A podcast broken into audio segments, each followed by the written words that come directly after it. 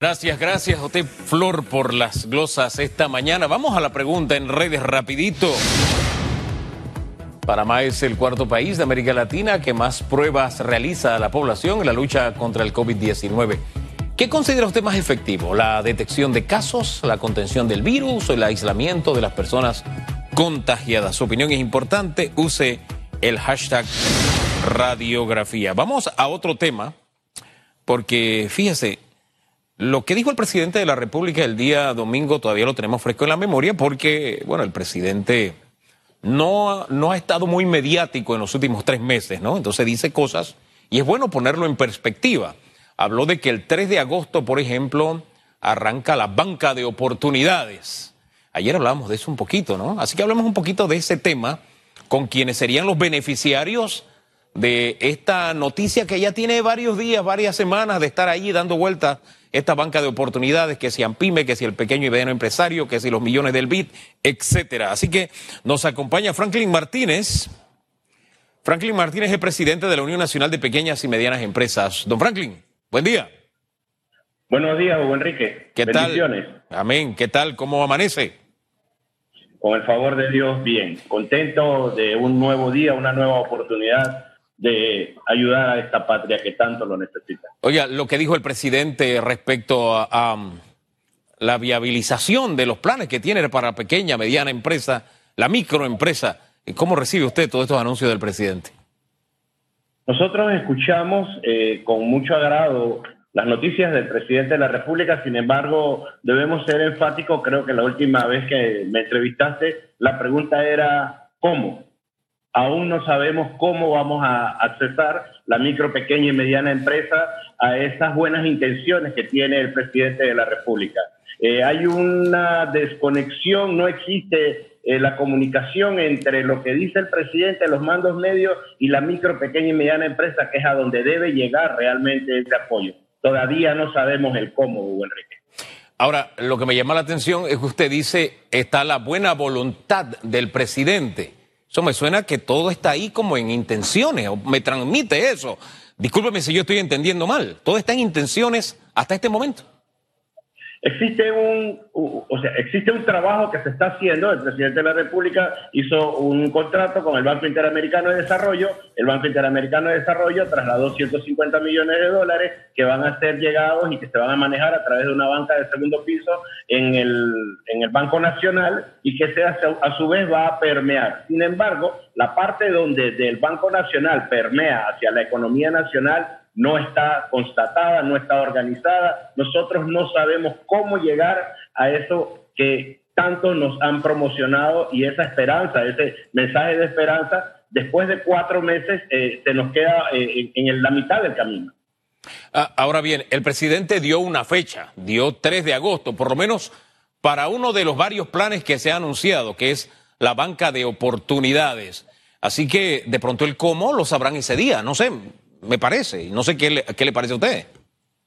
Sería saludable que antes de que se dé ese tema de banca de oportunidades, nosotros supiéramos cuáles son los requisitos para poderle decir a nuestros agremiados, señores, tengan los papeles que exige este programa en particular. Y no esperar a que comience el día 3, a que, no, si nos dicen el día 3 cuándo o el cómo, entonces ya vamos a empezar a tener por lo menos una semana perdida entre obtener los documentos, entre cumplir con los requisitos y fundamentalmente vemos que, lo que se necesita es más comunicación entre el mensaje que da el presidente de la República y la micro, pequeña y mediana empresa. Ahora bien, este, el tema es que no es la primera vez que se, se habla de banca de oportunidades no es la primera vez que se habla de préstamos blandos, no es la primera vez que se habla de los 250 millones y no es la primera vez que usted dice el cómo, que no saben el cómo, que no les explican el cómo, que no hay esa comunicación. Eh, la, la pregunta es, ¿cómo es posible que todavía no haya existido, o no sé si se habrá dado algún nivel de contacto para orientarles a ustedes, que son los beneficiarios a quienes va destinado este, todos estos programas? El ministro Ramón Martínez del Ministerio de Comercio e Industria ha sido muy claro con nosotros, hemos tenido permanente comunicación con él y con su equipo de trabajo. El subdirector de la Autoridad de la Micro, Pequeña y Mediana Empresa, Arturo Arango, ha tenido permanente comunicación con nosotros. El director eh, nuevo de la AMPIME, Oscar Ramos, eh, a las dos horas de haber tomado el cargo, eh, solicitó una reunión donde pudimos ver su intención de mantener comunicación directa y eso es lo que estamos haciendo. Estamos eh, desarrollando planes en conjunto, estamos desarrollando proyectos en conjunto, estamos trabajando, nos hemos reunido con el Banco Interamericano de Desarrollo, hemos tenido comunicación con algunos funcionarios del Banco Nacional de Panamá sin embargo, debemos ser enfáticos, a pesar de que estamos trabajando hombro a hombro con el gobierno, porque nosotros somos del criterio de que es a través de la unidad que podemos llegar a sacar a este país de la crisis en la que estamos. Y nosotros proponemos y aportamos y trabajamos en los planes, pero no tenemos aún el cómo. Oye, Esa es la, parte fundamental. disculpe la pregunta inocente. Entonces, ¿para qué tanta reunión? Porque usted dice, necesitamos más comunicación. Después me dice que se ha reunido me presentó un abanico amplísimo. Entonces, ¿para qué se reúnen tanto? Debemos entender que los recursos que maneja el Estado no son tan fáciles de bajar. Ellos tienen que pasar por una serie de aprobaciones y unos protocolos que no necesariamente obedecen a la realidad. Los tiempos del COVID no son los mismos de la época normal. Nosotros estamos en una situación de crisis y no podemos tratar de resolver los problemas en una situación de crisis con las fórmulas tradicionales. Tenemos que acelerar los procesos, tenemos que abrir la comunicación y sobre todo tenemos que saber cuál es la forma de comunicar a esa persona que está en su casa hace cuatro meses sin recibir ningún tipo de aporte, que pues, cómo vamos a reactivar la economía nacional. Ahora bien, me quedo pensando en quienes serían beneficiarios o a quienes deben recibir todas estas ayudas o estos préstamos y demás. ¿Están preparados para para activar la economía, para de verdad hacer productivo este dinero, para mover la rueda de la economía o, tenemos algo también de atención ahí con el pequeño y mediano empresario y microempresario también, prestarle atención a ese detalle? Eh, no, Enrique, no existe la capacitación. Nosotros a través del estudio de impacto socioeconómico que hicimos descubrimos una realidad. Incluso nosotros tenemos que hacer un mea culpa como gremio. Nosotros no sabíamos que no estábamos preparados para lo que estaba sucediendo.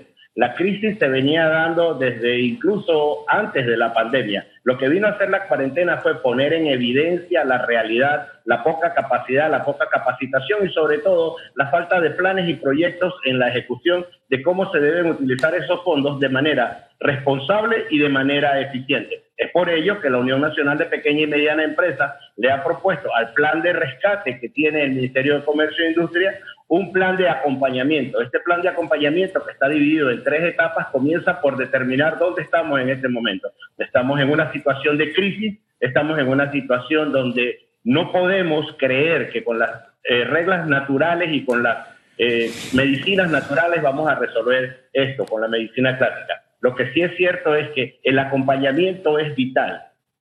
Es importante que determinemos algo. No necesariamente las empresas necesitan dinero es más importante que nos den la oportunidad de desarrollar nuestras actividades mercantiles, nuestras actividades de comercio, nuestras actividades de negocio, porque es ahí donde se mueve la economía nacional. El dinero es importante, pero lo más importante es que tengamos claro de que la empresa privada tradicionalmente es la que ha aportado al gobierno nacional. No va a suceder diferente. No podemos esperar que se cambie la mecánica de que sea el gobierno el que va a mantener a la empresa privada. Oye, Eso no ha, va a suceder. Ha, dicho dos cosas que me dejan, me dejan meditando.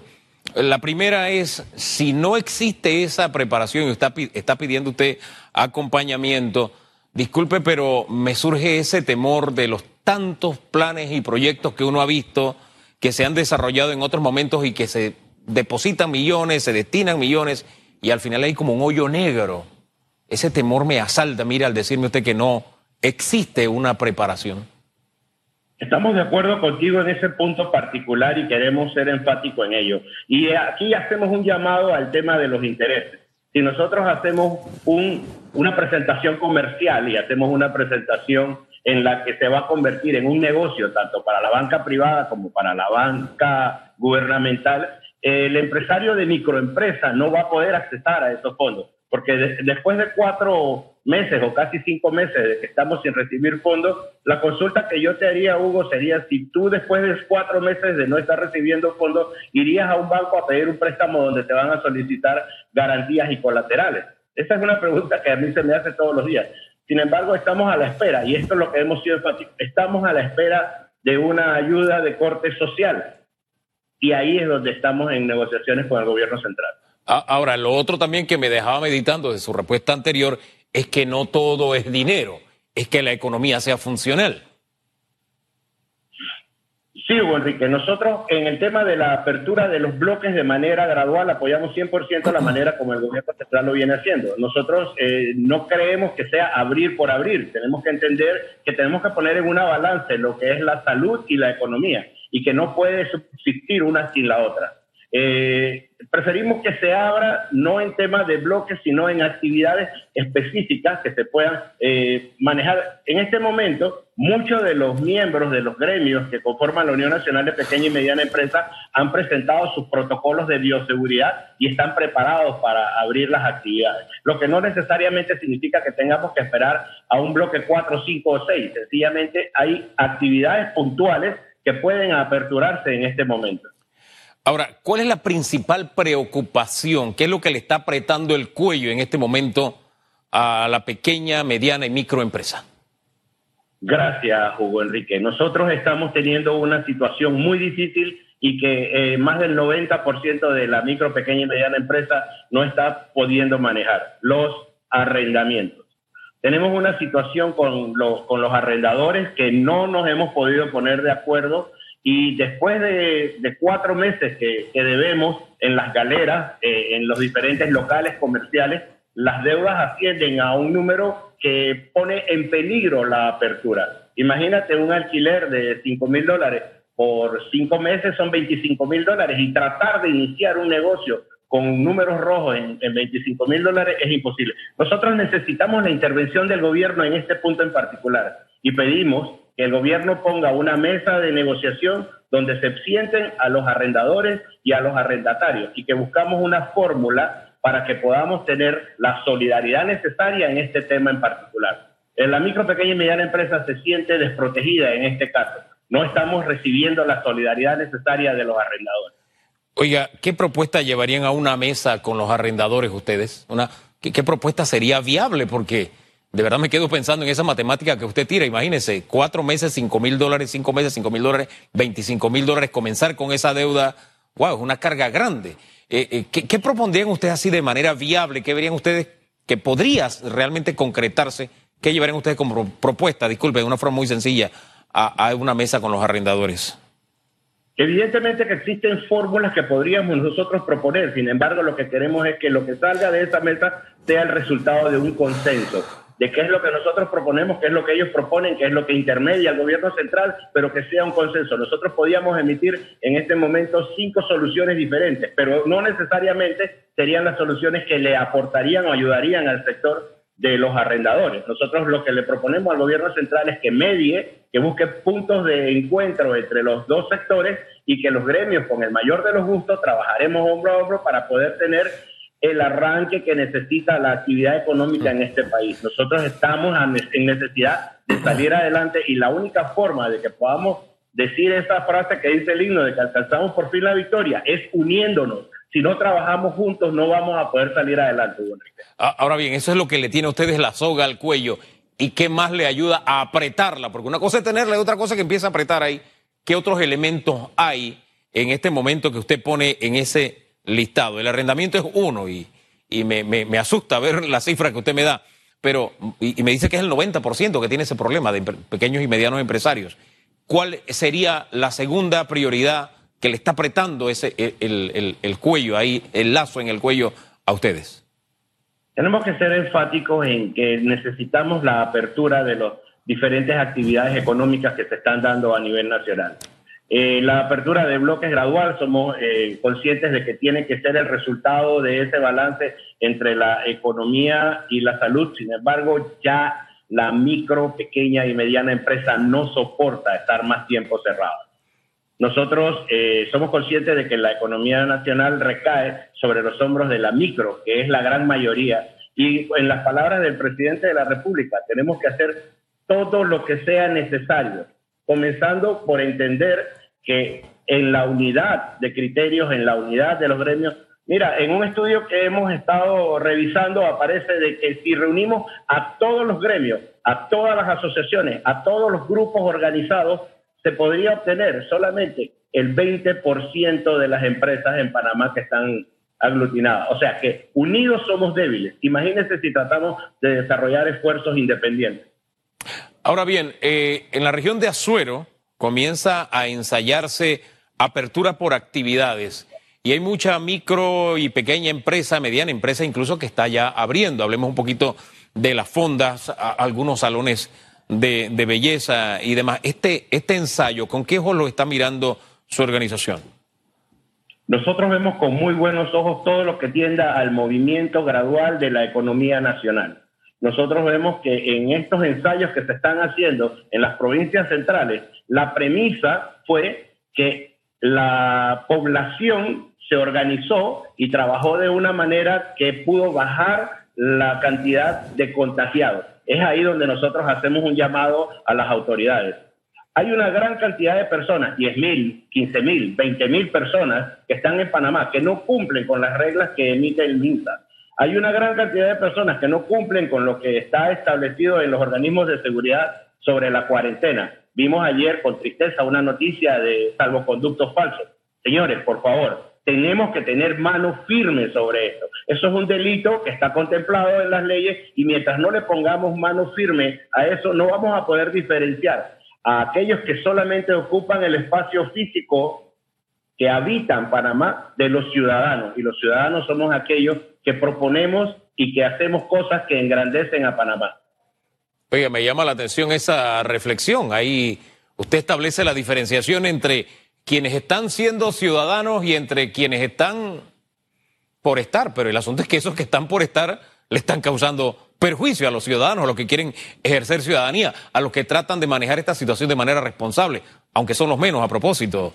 Don Franklin a esos que llamamos habitantes, porque habitan, porque respiran, porque están físicamente en un lugar, pero que no ejercen ningún tipo de actividad que genere patria, que genere ciudadanía, que genere bienestar para todos los que componemos el conglomerado denominado Panamá, a ese es el llamado de atención que nosotros le hacemos a las autoridades. El que no cumple con las medidas de seguridad, el que no cumple con las medidas de salud, mano dura, ya existe la ley para ejecutarla. Y permítanos a, los otros que estamos encerrados en nuestras casas, que no podemos reactivar nuestra actividad comercial, porque repito, son 15 mil, 20 mil, 30 mil, no son muchos, pero tienen a 4 millones de panameños en sus casas encerrados porque no permiten que la curva se aplane. Entonces, sobre ese punto en particular, mano dura, mano dura a las actividades que no están consonas con lo que está reglamentando el MINSA y lo que están reglamentando los toques de queda. Oiga, ahí revisando las redes nos llega comunicación de Rodi Rodríguez Olmos. Y él se entera hoy de una noticia, de una, una noticia nueva para él, que es noticia vieja. Le leo el tuit para que usted eh, de pronto dé luces sobre el particular. Dice, me entero que Oscar Ramos es nuevo director de AMPIME Panamá por la entrevista en radiografía. Gracias por estar en sintonía, Rodi. Dice, las pymes no sabemos cómo acceder a los beneficios para emprender y salvar empleo, falta comunicación efectiva. Como usted ya se reunió con, con don Oscar Ramos, que digo, esta es una noticia vieja, que para algunos hoy es nueva, este, ¿qué impresión le dejó don Oscar y qué, qué expectativa tiene usted del trabajo que vaya a desarrollar en, en Ampime? Para nosotros fue eh, gratificante y debo decirlo con, mucha responsabilidad que a las pocas horas de Oscar Ramos entrar a la institución recibimos la llamada del subdirector para tener una reunión que hemos tenido una comunicación de puertas abiertas, hemos estado trabajando hombro a hombro buscando la solución y buscar cómo implementar los proyectos, los planes y proyectos que tiene tanto la institución como el gremio. Eh, la figura de Oscar Ramos es un joven con una trayectoria pujante a nivel profesional y nosotros esperamos que esa fuerza natural que él tiene en su forma de manejarse en la vida privada se vea reflejada en la vía, en la vía pública. Sí, que esa capacidad gerencial de éxito que muchos le, conocemos a Oscar en el sector privado se traslade a Ampime sería, oiga, sería de, sería ganancia, no solamente para ustedes, sino para, para todo, para todo el país. Pero eh, para dejar todavía aún más clara la noticia, esto pasó, creo que él llegó a este cargo hace como tres o cuatro semanas ya, ¿no? Es correcto, tiene tres semanas de estar a cargo de la institución y ha eh, hecho los puentes necesarios con todos y cada uno de los gremios que están vinculados a, la autoridad de la micro, pequeña y mediana empresa y ha tenido muy buenos resultados en cuanto a la comunicación. A nosotros nos parece que la forma como se está manejando de puertas abiertas y de comunicación a través de los medios eh, modernos, ¿no? Se comunica eh, vía Zoom, se comunica vía chat, a través del WhatsApp, y existe una muy buena comunicación con la dirección de la autoridad de la micro, pequeña y mediana empresa. Hombre, bien, gracias por dar ese palmarés esta mañana de la comunicación con don Oscar. Además, vamos a tratar de contactarlo para que aquí en Radiografía conversemos un poquito con él. Por lo pronto, don Franklin, muchísimas gracias. Que tenga buen día. Hugo Enrique, muchas gracias por esta oportunidad. Saludos. Saludos. Eh, hombre, Franklin Martínez está frente de la Unión de Pequeñas y Medianas Empresas. Una conversación productiva que me plantea muchas interrogantes. Ese tema del cómo de pronto lo podemos abordar con don Oscar, señora productora. Así que vamos a ver si lo localizamos. Ya en tres semanas debe haberse empapado de la eh, de la responsabilidad que tiene a su cargo e insistimos, es un hombre que en el sector privado ha gerenciado y gestionado con éxito y traslada esa, toda esa experiencia a este sector que es tan, por un lado, vulnerable, pero también tan crucial para el despegue económico de seguro que sale ganando el país. Eh, cuando, cuando yo mire el hacer de un gobierno, no lo pienso en que es la administración de fulano, de mengano, del partido tal o del... Siempre lo decimos aquí. Si al gobierno le va bien, al país le va bien. Entonces, cada vez que hay una eh, nueva, un nuevo rostro, una nueva gerencia en alguna institución, digo, si lo hace bien, sale ganando el país. Así que Dios quiera que este sea el caso de Don Oscar Ramos, que le insisto, vamos a tratar de traerlo por acá. Son los 8.31 minutos. Vamos a, con algunos de los tweets de su participación en redes. Redes sociales.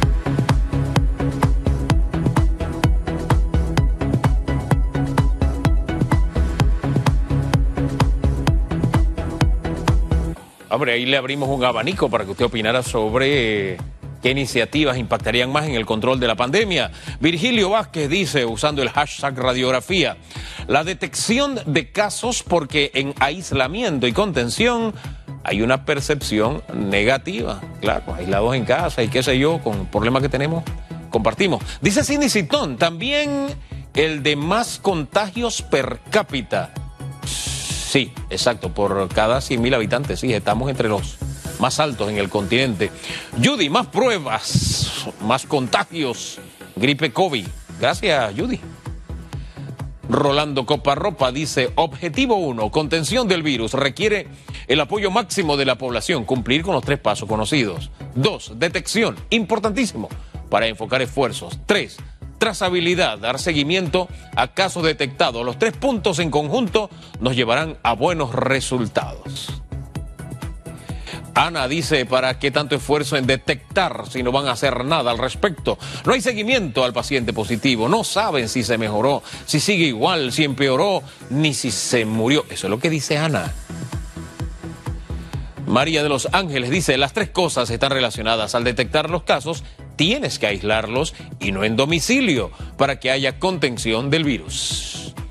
Catalino Rosas dice que la gente haga caso de lo que dice el MINSA y no riegue el virus. Sería lo más efectivo por el gusto lo que haga el gobierno si la gente es indisciplinada. Oiga, ahí, ahí sumo lo que nos dijo don Franklin Martínez, a ejercer ciudadanía, responsabilidad, ser responsables, de eso se trata. Y ejercer ciudadanía implica también lo que hacen las propias autoridades. Este es un asunto de todos. Son las 8.33 minutos. En medio de lo que estamos viviendo siempre hay noticias optimistas. Les compartimos algunas, pero luego de la pausa.